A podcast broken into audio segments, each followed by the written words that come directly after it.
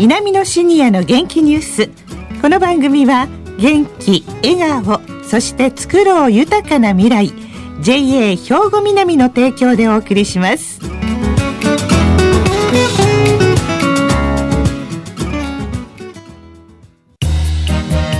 皆様の元気生活を応援する JA 兵庫南。近畿最大級の農産物直売所虹色ファーミン。おすすめは JA 兵庫南エリアの新鮮な地元農産物。皆さんおはようございます。藤原まさです。南のシニアの元気ニュースの時間です。この番組は兵庫県の高齢者大学南野学園の元気なシニアの皆さんが気になったニュースや話題を取材し、ラジオを聴きの皆さんにお伝えいたします。今日は稲美野学園ラジオ放送サポーター、愛ンの方々に来ていただいております。それでは自己紹介からお願いします。はい、おはようございます。赤木直美77歳です。石川仁72歳です。岡田妙子、75歳です。はい。よろしくお願いします。よろしくお願いします。はい。さあ、今日の話題は何でしょうか？はい。えー、今日の話題なんですけどね、えっ、ー、と、その前に、うん、あの、コロナ禍で遅れていましたね、今年の入学式が行われました。はい。南野学園の。そうなんです。うん、で、例年ですとね、もう終わってるんですけれども、はい、大学講座、うん、大学院、研究生合同で行われるんですが、普通ですとね。そうなんですよ。えー、だから今年はね、うん、大学講座が9月14日に、はい、大学院が9月1日に、研究生が9月3日にそれぞれの認定式が行われました。そうですか。でもあの皆さんはもう稲美野学園に入学されてもう何年ぐらいになるんですか赤木さん？あ、えー、私はね、はい、大学講座から大学院研究生で8年目になります。8年ですか。石川さんは？私ももう早いもんでね、8年目になります。8年、はい、岡田さんは、はい、私は大学講座を4年、はい、あと2年間園芸学科をお手伝いさせていただいて、ええ、あと2年大学院、うん、今研究生の2年生です。はい、そして10年目なんです。すごい。皆さんも長い学生生活なんですが、いかがですか？じゃあもう、赤木さんから伺いましょうか。そうですね。はい、うん、まあもちろんもうね、あの、友達がたくさんできたことと、えやはりもうこの年になってね、経験できないね、まず第一にこういうラジオに出られたこと、はい、やはりこれはもう私にとっては、もう素晴らしいことですね。嬉しいです。ね、そして石川さんは？私もね、あの、稲美の学園に入ってね、インターネットクラブに入ったんです。でね、そのクラブのですね、モットーがですね、教わり、教え、教えられ。うん、これがクラブのモットーなんです。へこのね、教わり、教え、教えられのモットーがですね、はい、私はもうこれ、クラブだけじゃなくて、うん、稲美の学園全体にでも言えるんじゃないかと思ってね。クラブ以外でも学園の生活においてもですね、はい、誰とでも気軽に接することができましたですね。それが一番、自分にとっては一番良かったことだと思っています。なるほどね。うん、そうですか。うん、そして岡田さんは？はい。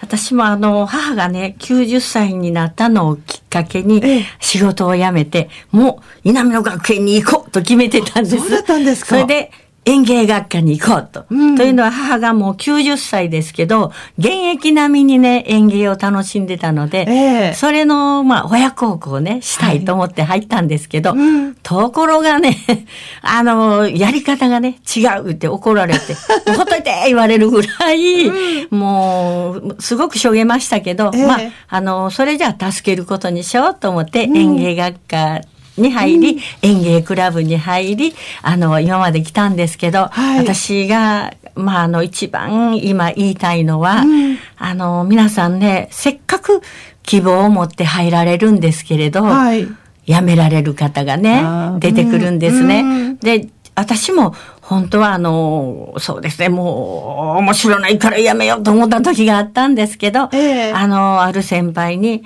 自分が望んできたところだから、うん、自分で楽しみを見つけてね、うん、学校生活を送らなあかんって言われたんです。うん、で、それで、まあ、あの、園芸学科の方に先生に頼んで、えー、あの、行かしてもらって、で、10年続いたっていうところなんですけど。だから皆さんやめないでください。えー、そう、ね、頑張って自分自身に勝って、うん、南野学園の生活を楽しんでほしいです。ねはい、ありがとうございます。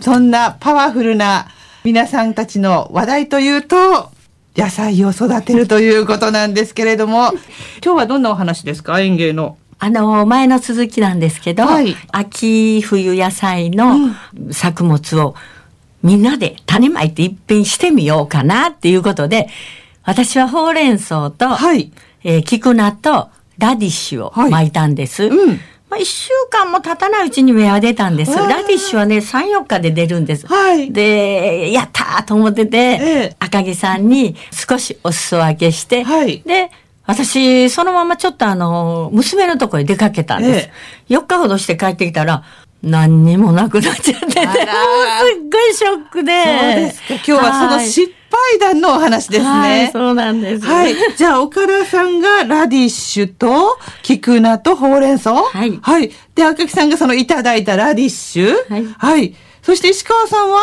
私は、あの、20日大根。はい。と、それから京水菜をもちろん種から巻いたんですね。さあ、だということは、今日皆さんこの後聞いていただくのは、この3人さんがチャレンジした、この野菜作り。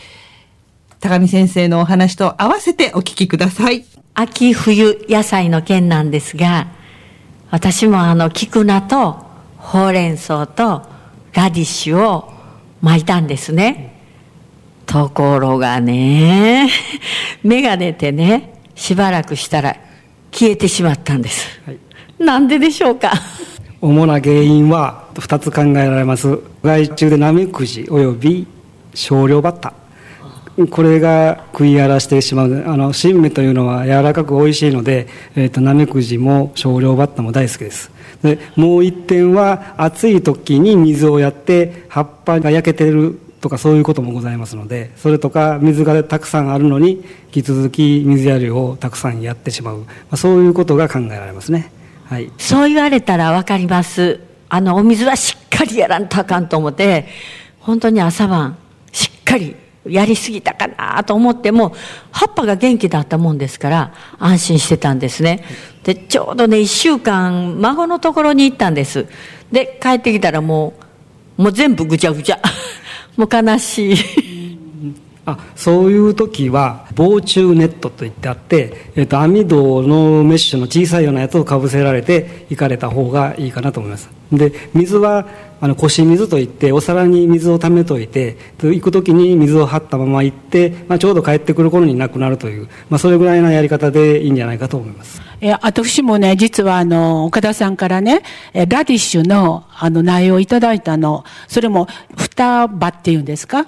で、なんかもう、華奢な感じだったんだけど、まあ、とりあえず植えたんだけど、それもやっぱりもう全滅。もう、一昼夜で枯れちゃって。あのね、これももう一つあるのは、夜温が高いです。夜の温度それで、もう一つ、風が送らないので、風が停滞して熱気がそのまま残っちゃうと、蒸れて枯れるんですね。ちょっともったいないんですけども、小型の扇風機か送風機を、5日ないし1週間程度発芽してからそれぐらい回しといてやれば、えー、と全然また温度が違ってきますので結局高温の蒸れでやられてる可能性が高いんですね。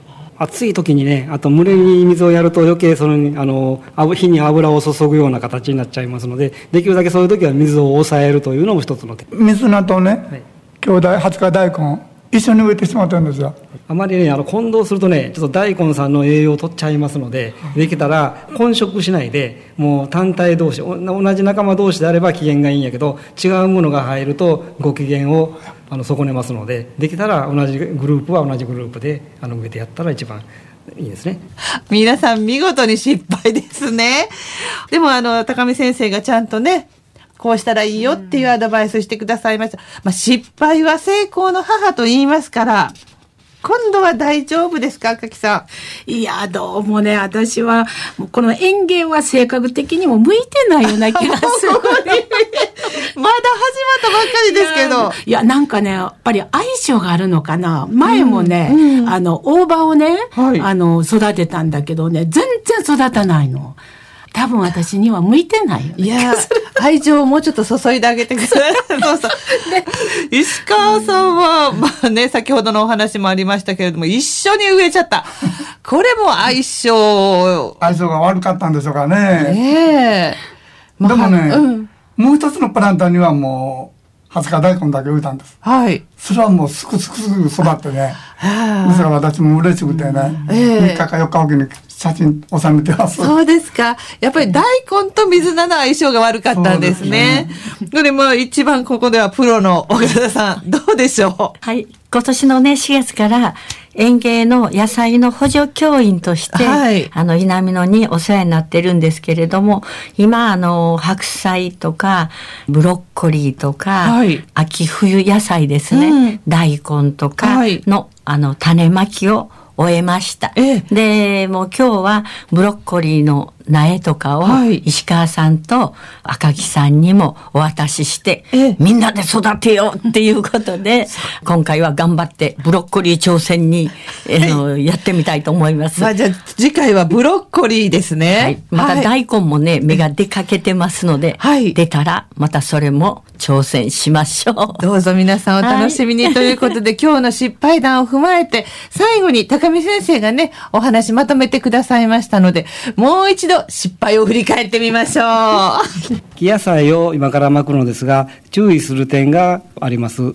まだ暑い時期ですので、巻いた時は、えっ、ー、と、できるだけ涼しい場所、半日陰の明るい場所ですね。そういうところで、あの、管理をして、発芽するまで、あの、待ちます。大体、5日から1週間ぐらいで発芽すると思います。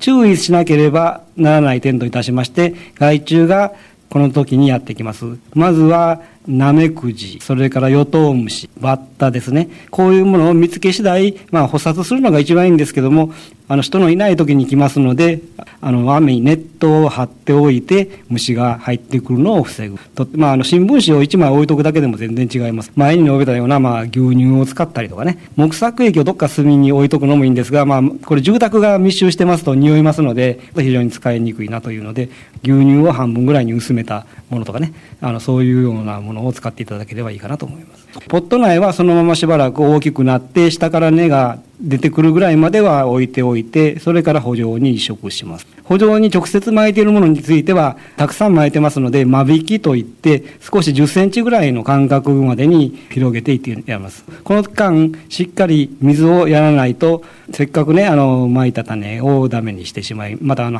ポッタ揚げしたものもダメになっちゃいます。まあ、そこの点だけこの2週間ほど頑張ってください。それを行うと順調に生育していきます。皆様の元気生活を応援する JA 兵庫南近畿最大級の農産物直売所虹色ファーミンおすすめは JA 兵庫南エリアの新鮮な地元農産物番組からのお知らせです。稲美のシニアの元気ニュースは10月に入りますと、毎週水曜日の朝5時15分からの放送になります。10月からもぜひ聞いてくださいね。さあ、この後は兵庫ラジオカレッジです。このままラジオ関西をお聞きください。稲美のシニアの元気ニュース。この番組は、元気、笑顔、そして作ろう豊かな未来、JA 兵庫南の提供でお送りしました。